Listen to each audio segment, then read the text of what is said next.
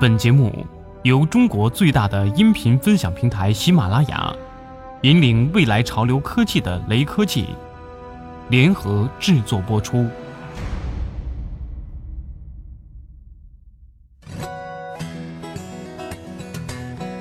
近年来，行车安全成为越来越多人比较关心的问题，而安装行车记录仪可以记录下开车的过程，还原事实的真相。也能帮助用户对抗日益猖獗的碰瓷一族。昨天，小米推出了一款行车记录仪。据悉，这款产品依然是由推出小米运动相机的小蚁科技研发生产，并且已经在淘宝上开启众筹。目前众筹价格为两百八十九元，比三六零行车记录仪还要便宜些。目前市场上的行车记录仪主要有三款：李开复投资的极录客。三六零智能行车记录仪和小米行车记录仪。据官方介绍，小米智能行车记录仪除了配备行车录像，还加入了 ADAS 辅助驾驶功能，能帮助用户智能分析行驶速度、车距等数据，通过警示、语音提示为用户提供车辆安全保障。截止笔者发稿前。小蚁智能行车记录仪的土豪金、太空灰两种颜色，两百八十九元价位已经售完，另外补售的价位已经提升到两百九十九元。从众筹的价格来看，依然是颠覆者姿态。市面上的一零八零 P 行车记录仪高清夜视功能的售价基本上都在五百元以上。比较知名的品牌有零度、趴趴狗、DOD，均是台湾品牌。硬件方面。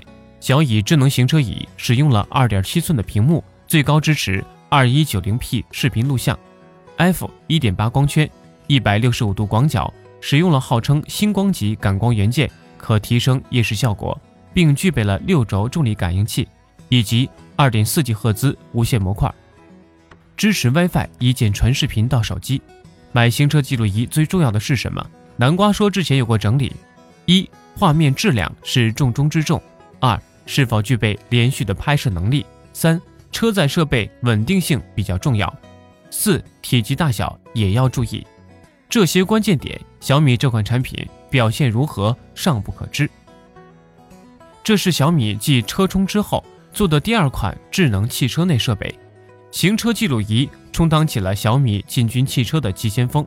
与之形成鲜明对比的是，苹果已有 CarPlay，乐视则创立了乐视汽车。正在紧锣密鼓的造车之中，在汽车这件事上，小米的速度略慢了一点。